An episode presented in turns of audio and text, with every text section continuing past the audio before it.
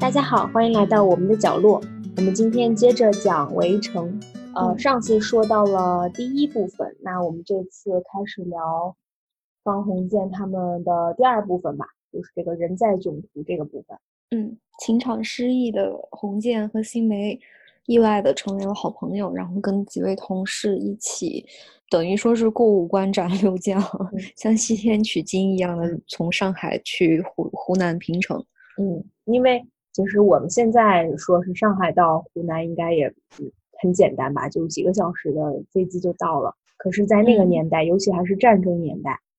啊、嗯他们要先坐船，然后又要坐车，要辗转多次。而且，这个湖南平城三立大学，这个平城是个非常非常小的地方，他们这五个嗯人一起结伴而行。但是这一路上，发现每个人背后都有很有意思的故事。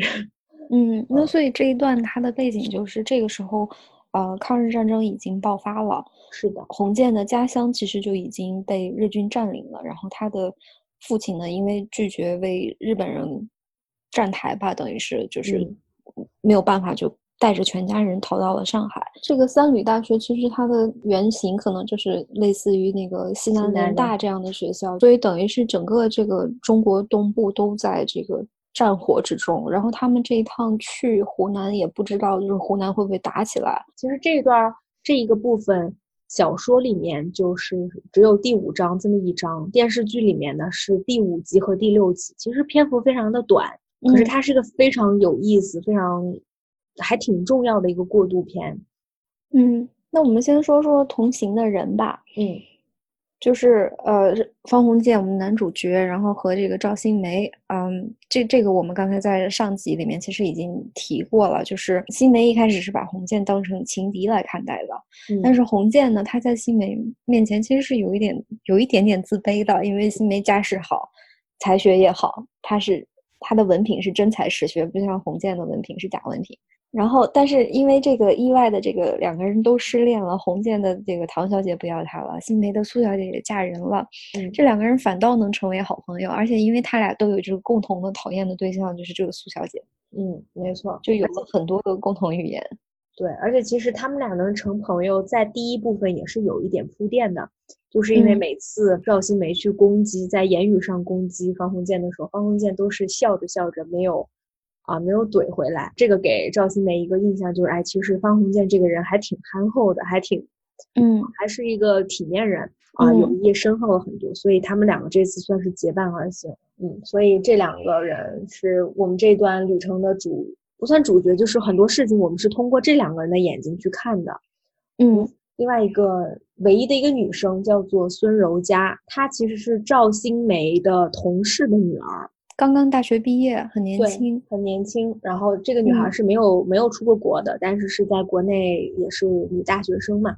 然后嗯她是一路上叫赵新梅叔叔。这个女孩一开始出场的时候，其实钱老先生就有介绍过她，就是介绍过她的长相。从外形来看，她是一个比较比较普通的女孩，说她脸嗯长得圆圆的，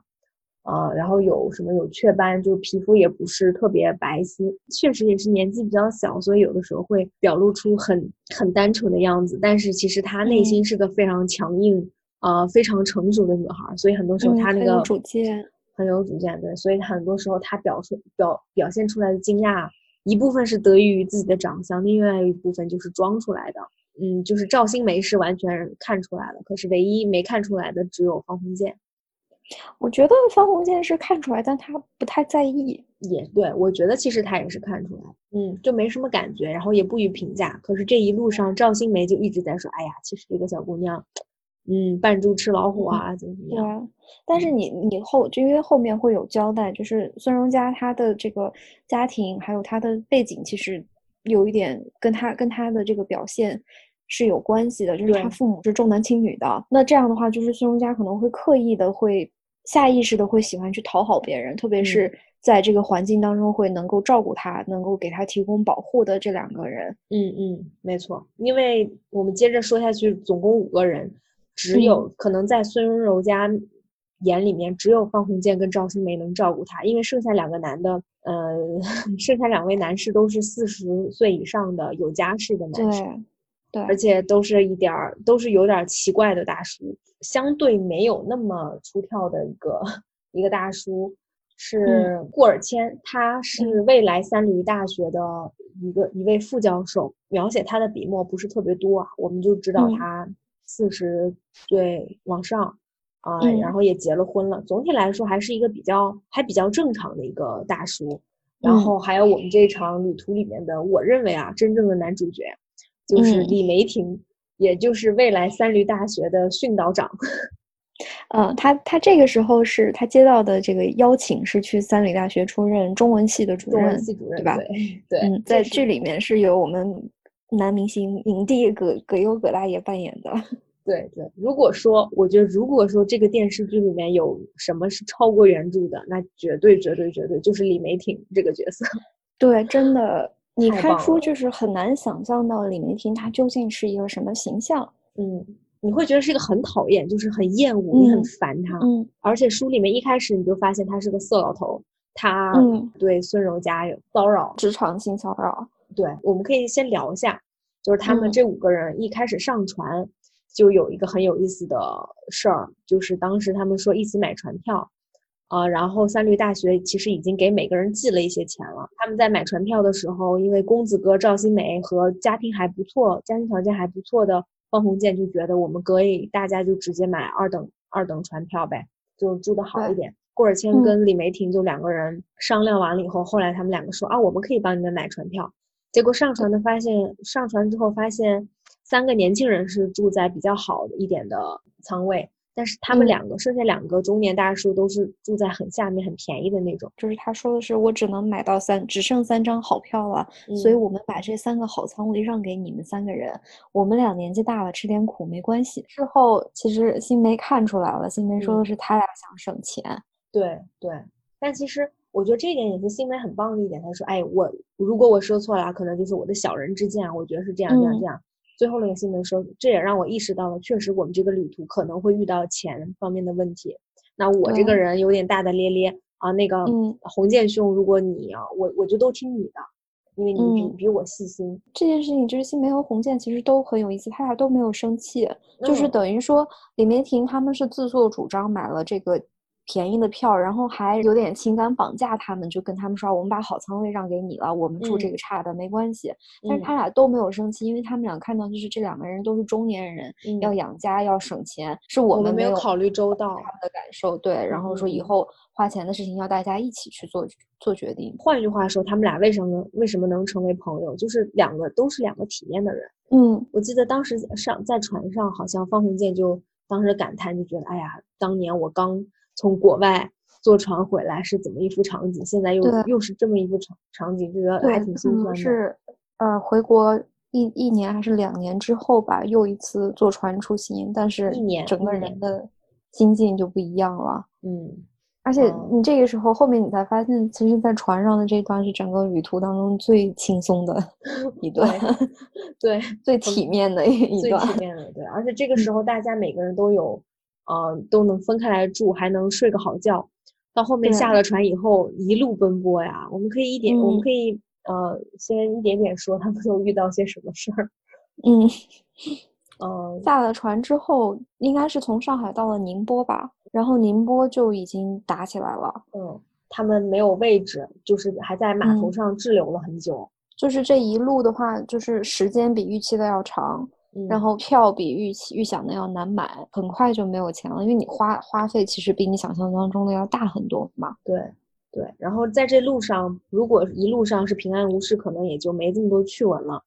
正是因为他们都停滞了，然后每个人都拿着自己的行李找旅馆，大家才发现，发现那个李梅婷她有特别特别多的行李，就大大小小好几个铁皮箱啊。然后一路上李梅婷什么都不关心，就关心那几。是大铁皮箱，呃，后面还还涉及到，就是他们要在其他地方等行李，就是人到了，行李还没到的时候，然后李梅婷也是心心念念的，就是他的那些行李，所以大家都开始就很好奇，说哇塞，你这里到底装的是什么呀？就是开始就开始出现各种奇奇怪怪的事情了。第一个可能就是已经到了中国西南部的某个小县城，小县城了，是对，然后在那里住了一个叫做欧亚大旅馆的对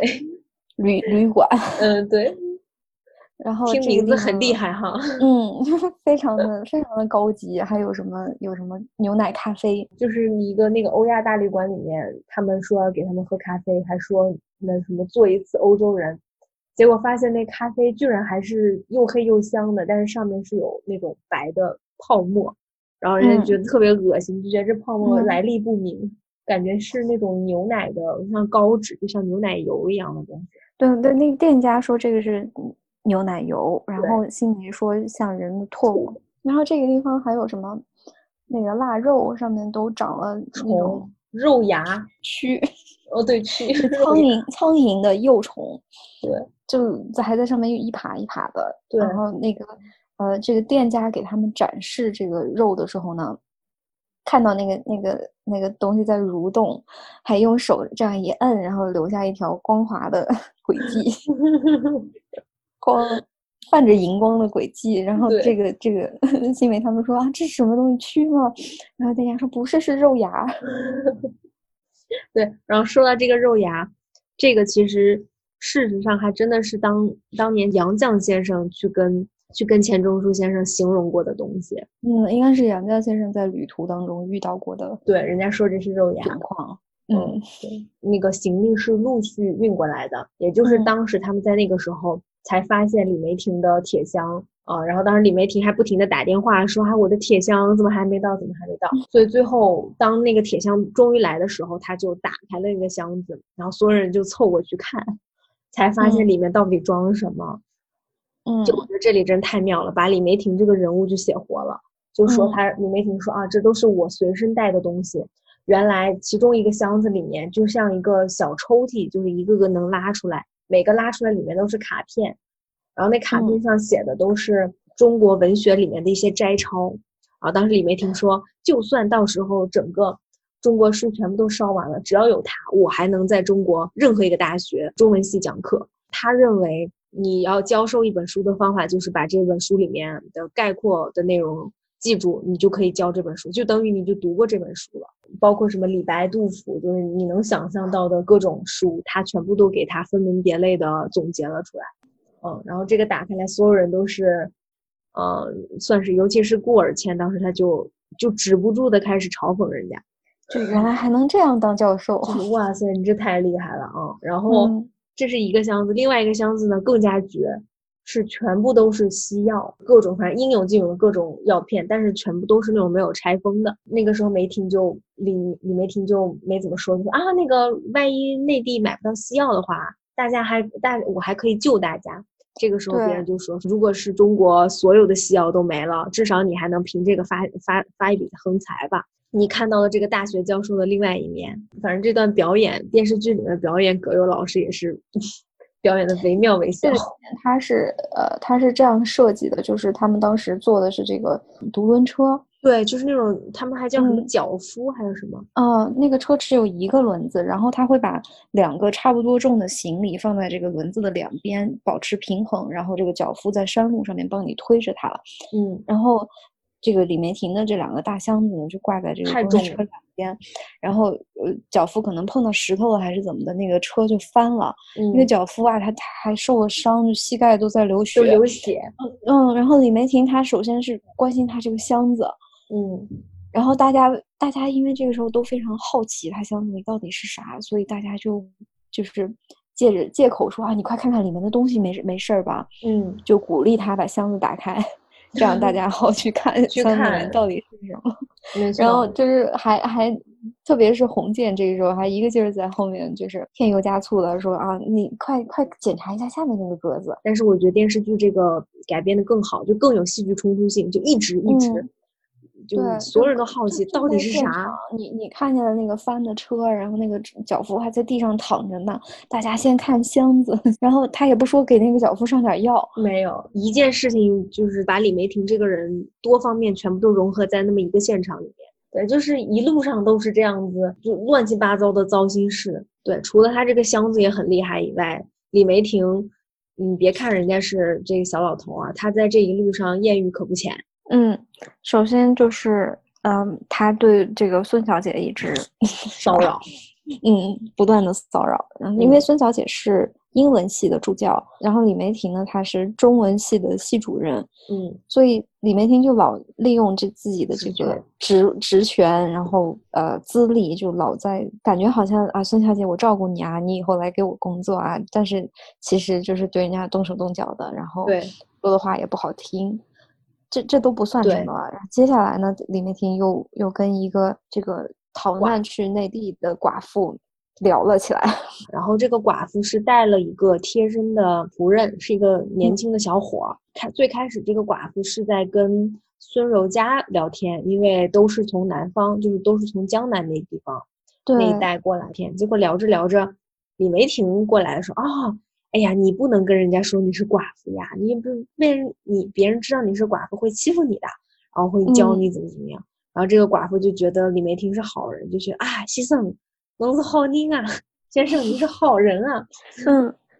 然后后来他们就还一起去了旅馆啊，就所有人，就这五个人，包括这个寡妇。然后当时他们就说：“哎，那那个孙小姐，你要不跟那个寡妇一起住吧，还能省一间房。”寡妇不愿意。对，寡妇不愿意，而且他们还刚跟寡妇说的时候，发现寡妇跟她的那个男仆人住一间房间，然后所有人就就嗤之以鼻，觉得哎呀，这些人乱搞。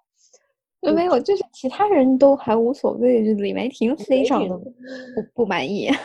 对，他就觉得哇，你这人怎么能乱搞呢？你这个，嗯，你这太伤风败俗了，就搞得好像跟他有什么关系似的。嗯，就是因为这个李梅婷总跟人家寡妇说话呀什么的，然后这个寡妇的男仆呢就非常的不高兴，他和李梅婷为为这个寡妇吵了一架。其实那段也很逗，就开始先是你感觉这个仆人跟这个跟这个寡妇应该也是有一腿的。嗯呃，然后这个开始，这个仆人说，就还在骂李梅婷跟这个寡妇，结果吵着吵着，其他赵新梅他们也过来帮忙，闹得不可开交的时候，结果这个寡妇反而来替仆人说话，对，就现场一顿混乱，对啊，就觉得这我们自己家事，你凭什么骂他？我可以骂他，你不能骂。在后面他们其实又在车上碰见了，但这个时候，呃，寡妇就一个人站着，大家就是这些人看到寡妇就装着不认识，然后也没人给他让座。啊，这个时候偷偷赵新梅偷偷的在说，哎，幸好我们跟他掰了，不然的话李梅婷这个时候还得跟寡妇让座呢。对，然后之后呢，他们到了另外一个呃小城市的时候，等不到车，呃，这个李梅婷又跟另外一个女性艳遇了，她叫王美玉是吧？嗯，她是一个风尘女子，小 城名媛，小城名媛，对对对，可以这么说。嗯，她应该是扬州人，嗯，江南那边，嗯，对。哦，这个时候这个李梅婷就就是突然一下形象高大了，因为他们这个时候是买不到车票的，嗯然后这个新梅啊、洪建啊这年轻人一点办法都没有，郭尔谦就更不用说了。嗯，然后李梅婷呢，就是新梅和洪建一开始发现他们这个他们住的这间房间对面就是这个王美玉女士的房间，嗯，然后这个王美玉女士也非常的美丽一出挑，嗯，结果。这个李李教授他一来呀，他就跟王美玉聊了起来，给人家递了一根烟，然后就说啊，你在这里熟门熟路的，你能帮我们买车票？王美玉女士当然就是她说啊，那我认识一个军官，呃，我我晚上他要来看我的，你到时候也来，我我介绍你们认识，看他能不能给你帮上忙。然后这个洪建和新梅呀，两个人下巴都要掉了，嗯，就觉得我们竟然会。依靠一个名媛，而且是这个李教授帮我们联系到的名媛。对，对你你还真别说，其实这一路上李教授还挺有用的。对，然后这个军官就开始是一口答应说啊，我没没问题，我可以帮你们带。结果后面李首先先是看到那些行李，说你们这么多行李，这么多大铁皮箱，我带不了。过了一会儿，他一转头又看到了孙小姐，说。哦，你们还有女人啊？女人我也带不了，不然要是我能带女人的话，我为什么不带这个这个名媛王明玉小姐呢？我嗯，我我不早带走了吗？结果这事儿其实也就没成。反正这段电视剧里面特别逗，就是李梅婷说：“哎呀，全是因为女人怎么怎么样。”她就开始那个嫌弃孙小姐，然后那个其他人就说：“那也不是因为你的，那还不是因为你的行李吗？” 嗯，反正这一路上碰到的女的，一个寡妇，一个名媛，你看到。所有男士里面最出挑的就是这个李梅婷，而且李梅婷是结婚的呀，对吧？对，他是有老婆有孩子的，包括孙小姐，就是这一路上第一个站出来跟这些女性去搭讪、去接触的，都是都是李梅婷李教授。嗯，在在小说里面，你要干看这样的话，你会真的很讨厌李梅婷，你就觉得哇天，这真是哦！而且李梅婷还很喜欢沾沾自喜，她就说，比如说他说你应该怎么翻译这个名字是最美的，比如说乔治，你不能翻译成乔治，你得翻译成佐治什么之类的。嗯，然后当时是赵新梅啊，还是方鸿渐就在默默想，哦，好像是赵新梅，就默默想说，那你还叫李梅婷呢？这种事儿都是洪建洪建。哦，对，因为如果是赵新梅，他就说出来了，洪建就会在心里想，他就说你还叫李梅婷呢，你李梅婷，梅婷，梅婷。确实，你不觉得这个名字很适合他吗？对啊，就是就是每一次，包括这个结交这个小寡妇，然后结交王美玉，他都就是在事情看起来有转机的这种时候吧，他都会抓住这个机会，然后给大家讲一讲我为什么要这样做，我是一个多么高大的人，就给自己一个合理的解释。老子就是太老，对啊，永永远有理由。对，就是这段原文，就是他他跟这个王美玉说好了，要要介绍他认识一下这个军官的时候，嗯，然后原文写的是。那女人走了，李先生回身向赵方二人得意的把头转个圈儿，一言不发望着他们。二人都钦佩他异想天开，真有本领。李先生恨不能身外化身，拍着自己的肩膀说：“老李真有你的。”所以也不谦虚的说：“我知道这种女人路数多，有时候用得着他们。这就是孟尝君结交鸡鸣狗盗的用意。” 还能引经据典，对呀，看看人家。所以为什么说这些是知识分子的众生相？就是他们连骂人，他们连给自己找最 low 的借口，永远都是有个漂亮的帽子。但是不得不说，他其实还是有有点用处的，就是他是在帮这个团体想办法。嗯，他是一个怎么说呢？就是很有很有办法的一个中年人。你可以知道，你可以感受到，就是他已经经历了生活的毒打，所以他知道。去去去西南任教，我得带一些药，是既能帮到大家，又能帮到自己。然后 被被卡在这种小县城走不出去的时候，我得找这种鸡鸣狗盗的人，给我帮个忙。对，他是很有社会经验的。还有那点，我们说说说说那个烤红薯事件吧。当你看到那儿的时候，因为其实到后面他们在等钱的过程中，已经大家所有凑把钱都凑出来，已经没多少钱了。饿的都已经每天喝水，然后肚子咕咕叫。然后那一天是难得难得唯一一次，方鸿渐出来为团体做了一件事情，就是他们把钱凑出来，说你去买点吃的吧，我们饿的不行了。然后方鸿渐就跑出去，看到一个卖红薯摊儿他，就觉得哎这个好，这个还便宜，就买了几个红薯。刚买完就发现那个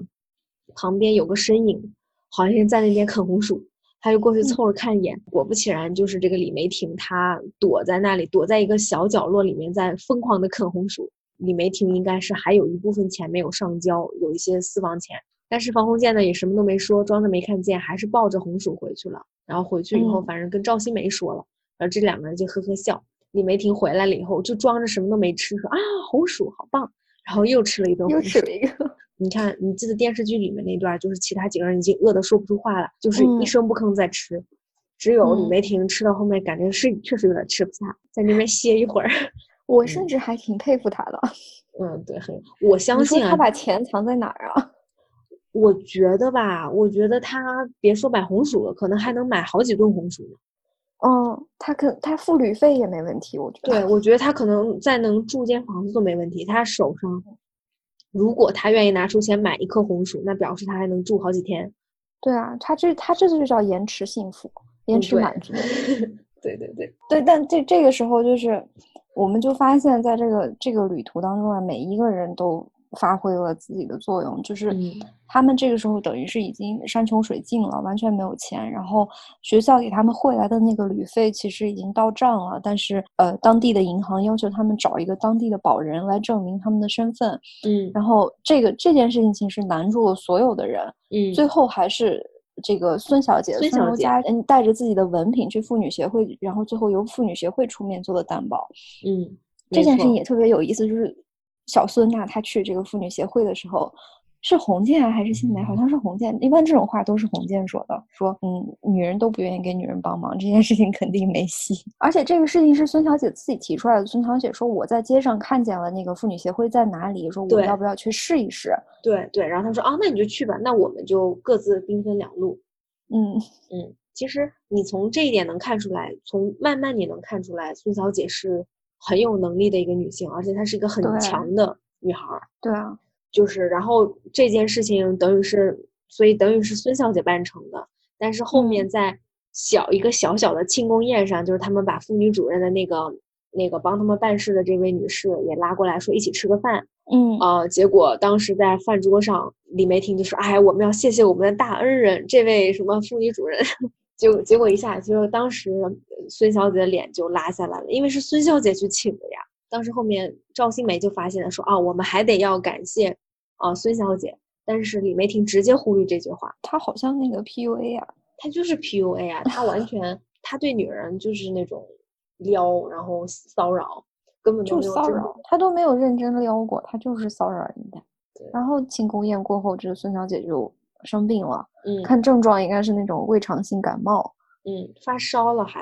嗯。嗯，然后就一你想一个女孩儿跟这帮臭老爷们儿，然后又嗯，异地很难过，然后就哭，然后身体也不好，这个时候洪建和新梅就特别的着急，就找这个李教授说：“你你有那么多的药，你能不 能给四小姐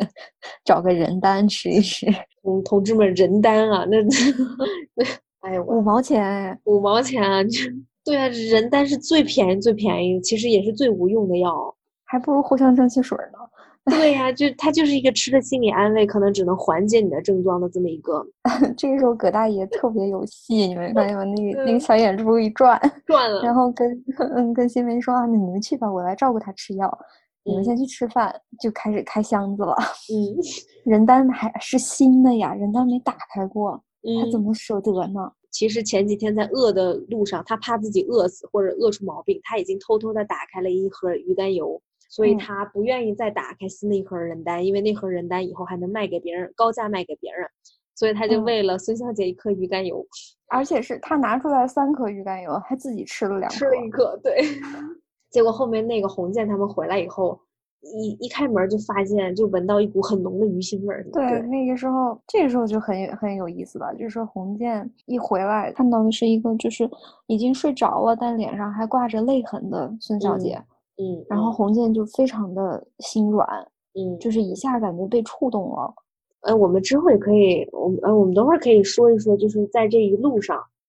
其实你是能发现孙小姐是对这个洪建有意思的，嗯然后你能发现洪建从开始对孙小姐一点儿感觉都没有，到慢慢慢慢对她的好感逐渐增加。其实这次看到她流泪，我觉得就是一个加分项吧，因为也是孙小姐是跟她之前接触的几个女孩都不一样。如果说鲍小姐就是一种很情欲的，唐小姐就是她算爱情方面吧，她很她比较喜欢，就是真的爱爱唐小姐。嗯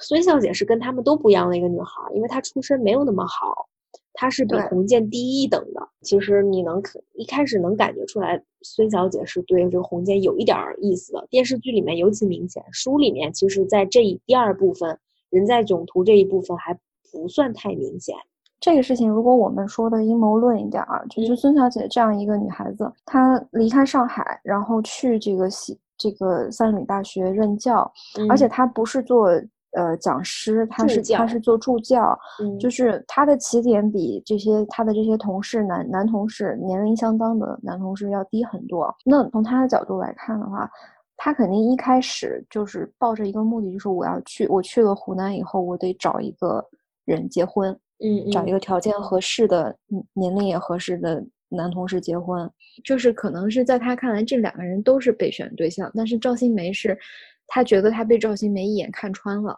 嗯嗯，所以他转而主攻洪建。对对对对对，是一开始哦，就是你记得他们刚刚上船的时候，当时方鸿渐还傻了吧唧的说：“哎呀，我之前坐船还碰到鲸鱼，还咬了那个船，怎么怎么地。”那个孙小姐那个两个分得很开的眼睛啊，是这样吗？真的吗？你不要骗我。就是他 在旁边赵新梅就在笑，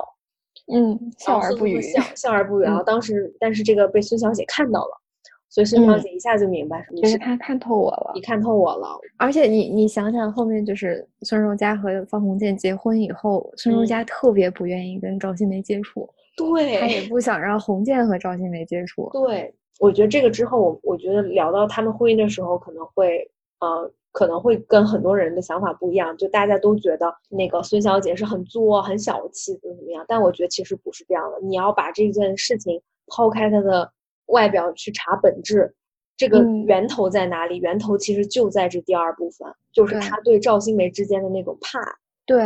有那种就是不是小气，但是是那种掌控欲，就是他觉得他可能跟洪建更更是同一个层次的，然后但是嗯赵新梅是比他们都要高好几个层次的，嗯，所以嗯他还想要就是把这个方鸿渐就牢牢的捏在他自己的手里面。如果方鸿渐跟赵新梅还是走得很近，然后去接触赵新梅的那个人圈子，嗯方鸿渐会跟他会离他越来越远。嗯，也是有可能的。其实我之前就觉得，这里面所有女性里面，目前出现的这些女性，孙小姐真的是最具目标感。第二部分还稍微弱一点，你慢慢到第三部分三律大学的时候，你就觉得太明显了，她一步步是怎么把这个方鸿渐给拿下的，嗯，一步快准狠，每一步都非常精准。她把自己塑造，她的人设真的立得完美。嗯，而且他是他时机也拿捏的非常好。嗯，对，哎呀，这他真的是天很，精他才是他是雄才大略的好吗？在这方面，我觉得他要比苏小姐高在一点，就是他能忍辱负重，对他能他忍得下那口气。他能忍，对他忍了很多气，很多人欺负他，他都能忍，他并且利用别人欺负他，把他转化成自己强有力的一个武器。嗯，这男人大丈夫能屈能伸，能屈能伸，对苏小姐吧，就差在她太刚了。苏小姐因为真的条件好，太好，条件太。好了。我要是穷小子，我都想要嫁他，不是，我都想要 跟他，对，我是嫁他，入赘，我入赘，我愿意。我要穷小子，我当然愿意了。对我只要能 住进你家那个豪宅，对啊，你看电视剧里面的，吓死人了，那那简直，嗯，啊那那他们那宅子基本上就是金粉世家里面，就是他们家老七他们家的。嗯，丁老七他们家。不是，我现在一听到老七，我就想到象牙山，哎呀，是啊，我哎呀，我好怀念象牙山啊。我也怀念象牙山。嗯那这个这个事情，其实就是这一段啊，我看到一个特别有意思的理论啊，我就想跟你讨论一下，因为因为从这个时候我们就可以看出来，就是这个孙柔嘉是一个很有主见，而且很有想法，也也挺有手段的这样一个小女孩儿。嗯然后他们就会说，就是在这个旅途的结尾那一段，就是有一个挺超现实的一个一个小情节，就是红建梦到有一个小孩儿在推他说：“你别压我红棉袄。”嗯嗯。然后红建觉得好像就是有点像像做噩梦，像鬼压床那种感觉，然后红建就醒了，结果他哦。发现就是孙小姐当时也做噩梦了，哦，然后孙。小姐说啊，我梦里面有一个小孩儿，就是我想醒又醒不来，就是等于说他俩同时同时嗯。梦魇了，然后而且梦到的都是小孩儿，然后嗯。我看那个杨绛先生的那个他那篇文章里面，他说过这这个这段经历是他自己的亲身经历，就是在、哦。也是在去内地的这个路上，然后他梦见就是真的是梦见有一个小孩儿在推他，然后说别压我红棉袄，别压我红棉袄，嗯，然后之后不是这个洪建和孙小姐又出去，就发现他们这个旅馆后面不是有一片小孩儿的坟嘛？嗯，对对对对对，那这段看起来就是突然突然一下画风一转，就变成有点鬼惊悚，然后呃，嗯然后然后有点又有点超现实，而且而且这这个这个情节其实跟后面的故事完全没有任何的关系。对对，你你这么你不说，我都有点忘了这块儿了。对，这个也是这个理论，我是在弹幕里看到的哈，就是弹幕里有人说孙小姐是装的，哦，就是她想跟洪建拉近距离。我觉得不排除这个可能。我也觉得不排除，我一开始觉得这也太扯了，就是，但是后面你你仔细想一想，为什么要写这一段呢？因为因为之前就是红建看到孙小姐躺在床上睡着了，然后脸上挂着眼泪，嗯，然后之后他俩就他俩同时梦魇了，而且是早上一一大清早，两个人去那个雾蒙蒙的那个森山林子里面走走路对散对，然后再聊这件事情，然后之后还碰见了新梅，新梅又开他们俩玩笑就是哎，，你们还嗯，因为当时特别凑巧，就前一阵他刚生完病，然后又哭，然后又等你对。跟他一起走，是一下子好感度上了一个台，阶儿的至。少至少是变成好朋友了。就洪建肯定是不喜欢，对孙小姐肯定不是爱情，但是这个时候他是可以把这个孙柔嘉当朋友了。嗯嗯，你这么说，我觉得很有可能，因为我对孙小姐的，我对他的一个比较基础的想法就是，他就很像《乡村爱情》里面的香秀，他就是很 具目，他就是一个很，当然目标不一样，但是他是个很具有目标感的人，她很知道自己要什么。嗯，所以就是你可以这样去理解，就是孙小姐可能听见洪建做个梦了，听他说后，洪建呃听他说梦话，然后等红建起来的时候，他他也装着做噩梦，就等于是给两个人找一点共同话题。那真的是很有可能，就是可嗯。能两个人孙小姐当时白天也睡够了，晚上估计也睡不着，也听到了，所以两个人正好下半夜都睡不着，不到不到好像就凌晨四五点的样子吧，两个人出去溜达，还挺浪漫的，就是等于孙小姐给自己也制造了这么一个能接近自己心上人的机会。哦，我觉得很有可能。第一次约会是在乱葬岗。哦，而且开始他们不知道，走着走着坟头子上面，对，神头蹦迪，神头溜达，对啊，他们走着走着才发现，妈呀，这屋子背后全是坟。而且你想，就接下来一个就是他俩感情，不是说感情升温嘛，就是就是桥，红建更对红建更深入的去了解他，就是过桥的时候了。对呀，就发现他那个时候发现这个姑娘真细心，因为大致是说他们过桥。呃，一个人，因因为那个桥很窄，所以每个人都得一个个呃走过那个桥。红红剑是有一点恐高吧，还是他有点害怕？剑和新妹都恐都恐高。嗯，对他恐，他有点害怕，他就有点不敢走。然后这个时候是孙小姐说啊，呃，我我可以走你前面，你这样你看着我，这样的话，我万一我掉下去，你还能帮我。但其实他知道他，他这样等于就是让方鸿渐盯着他的衣角就行了，这样就不那么害怕。所以等他们走过桥以后，然后其他人还说呢，说哎呀，你这是你你你是为什么让那个孙小姐走在你前面呀？是你怕还是她怕呀？怎么样？然后然后当时洪建就说啊，是我怕，是我怕。但是当时所有人看的样子就觉得啊，那看来是孙小姐害怕呀。但是洪建是为了啊呃，等于是给孙小姐一个面子，就是那那段很妙啊，就男女之间的那种呃关系。孙小姐等于说是就是应该是很多男性。特别理想的那种，就是在外面特给你面子。对，回家，嗯，对对，就是外回家不管怎么样，外面我肯定给你倍儿有面儿。所以我觉得那个也是让方鸿渐一下子对，呃，孙小姐有了好感，就觉得哇，这姑娘真贴心。因为，嗯，说心里话，之前他接触那三个姑娘，鲍小姐、苏小姐还有唐小姐，那三个全都是。一个个高高在上的主，怎么可能都是大小姐吗？都是大小姐啊！虽然她爱唐小姐，但是唐小姐毕竟年纪小，就算那样，我相信，就算唐小姐到了这个年纪，她也不会像孙小姐这么体贴。对啊，所以我觉得当时方鸿渐可能吸引一下，觉得哎呦，这个姑娘不一样，这个姑娘可以跟我当好兄弟。嗯，这个姑娘可以帮我忙。对，呃，对对，那其实差不多。我们说到这，其实差不多，这个旅程也就最后他们也就顺利拿到钱，就来到了三律大学了。其实这段旅程也就结束了。对，灰头土脸的到了学校。对，哦，也挺那个啊。不过这这一章我们可以讨论一下，我觉得最经典的一句话就是到最后，你记得他们快到三闾大学最后，啊，方鸿渐跟赵新梅开始聊。他们聊着聊，赵新梅就说到：“说哎呀，这个旅行呀，最能试出一个人的品。你看，旅行又劳累，怎么怎么样，能让人啊露出本性。呃，他对他就说什么，所以啊，我觉得结婚就是蜜月旅行跟结婚应该倒着来，应该先蜜月。如果你们蜜月以后夫妻还不不互相讨厌的话，那就可以结婚。”最后，方方鸿渐说：“哎，那那你说说，通过这次旅行，你对我的感想怎么样？觉得我讨厌不讨厌？”嗯。然后赵新梅说出了最经典的一句话：“她说你讨厌，可是全无用处。”啊，你就在说我呀？对我，我就很有感触，因为其实他不说这句话，我还没想起来。说完这句话，你发现整个第二章人在囧途。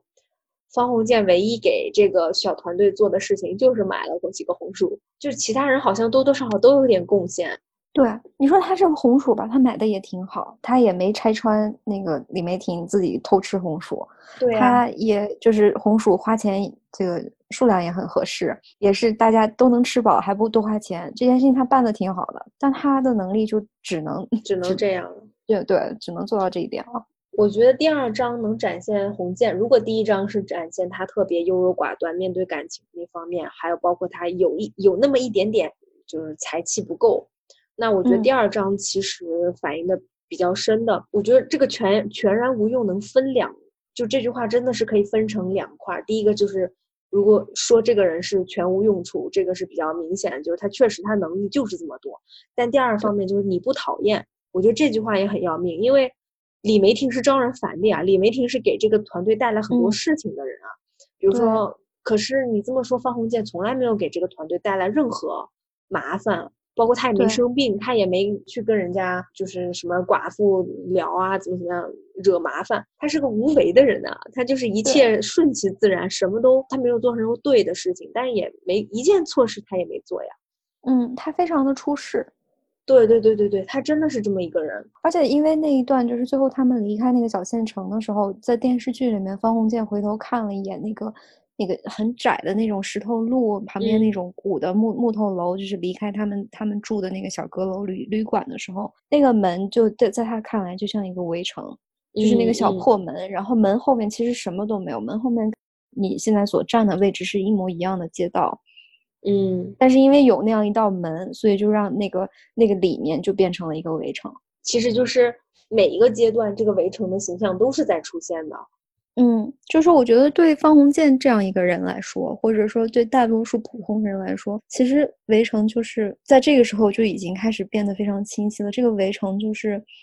就是入世，嗯嗯，就是成年人的生活。嗯嗯，没错。其实你我们对比一下第一部分跟第二部分啊，第一部分，尤其是电视剧里面，因为小说里嗯面这个描述确实它不是特别，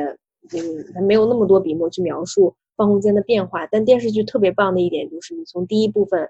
他那么一个风流倜傥啊，梳着小油嗯头，穿着西装的那么一个，哦，他一出来的时候，他穿的是那个那个短裤，对，还有然后那个长袜子甲那种，哦 然后白白皮鞋，还戴个帽子，贝雷帽。贝雷帽，对，哎呦我天，你就这你就觉得这是个大公这公子哈，你觉得还怎么地呢？嗯，结果后面回到老家又换上长衫，去给人家演讲的时候穿上那种中山装，就是对中山，就那种大袍子，啊，然后再到后面穿西装去人家去人家跟人家小姑娘谈恋爱是吧？梳着油头，穿着一身黑西装跟人谈恋爱。嗯嗯，第一部分，你再到第二部分，那一个个的 就一场比一场次，灰头土脸。因为因为书里面他在第二部分更惨，就是说他穿的那个长衫，他穿的是他爹的长衫，嗯，就很然后还。短了半截儿，就露着脚腕子。哦，对呀、因为他 高嘛。对，而且就是好，而且好像是冬天，所以其实不是长衫，是那种棉袍。就是本来是一个那种西装革履的留洋回来的年轻人，然后到了到了大学的时候，我觉得他的那个心气儿就已经没了。没了，嗯，没错，就是你是看这几个阶段，你看他一步一步，呃，把这心气儿磨完了。其实第二部分说是心气儿，还是主要还是体力上的这么个劳累啊，倒还好。嗯，但是这嗯也预示的，因为它是个过渡期嘛，你慢慢能从第二部分人在囧途，等过渡到第三部分、第四部分，你就发现他彻底短短的两年，他已经变成另外一个人了。因为提到学校的那一段，其实也就是就是有一点隐喻，就是他说那个学校是在山里面，你嗯放眼望去，四周都是山，然后说日本人在这个中国中国土地上面最不吝惜的这个炸弹都投不嗯到这里来，都舍不得在这里用。嗯 嗯，就是你确实是去当教授，但是你是在这样一个地方当教授，而且你来的时候就已经被被折磨成 被揉搓成这个样子了。对，而且他们到了三律大学，会发现，就算那么一个破地方，就一百多个人的地方，那都不是一般人能真正待下去的，龙争虎嗯斗啊，各种。对啊，嗯，而且洪建会觉得我我怎么能跟这个李梅婷这样的人、顾尔谦这样的人一起工作？可是后面事实证明，他的能力。啊，他的能力真不如人家。嗯，这很像我们找工作的 那种经历。对，是你你老老实实的那什么递简历，还真不如人家咔咔咔小抄。嗯，到最后简历都懒得递了，随便给我个活儿我就干。对，是。那我们这个第二部分也差不多了吧？嗯，差不多吧，然后就嗯该进入最精彩的第三阶段——大学风云。对对，大学风云。那我们下期接着讲《围城》的第三部分《大学风云》。欢迎继续收听。对的，那今天差不多就到这里了，我们下期再嗯见。好，下期再见。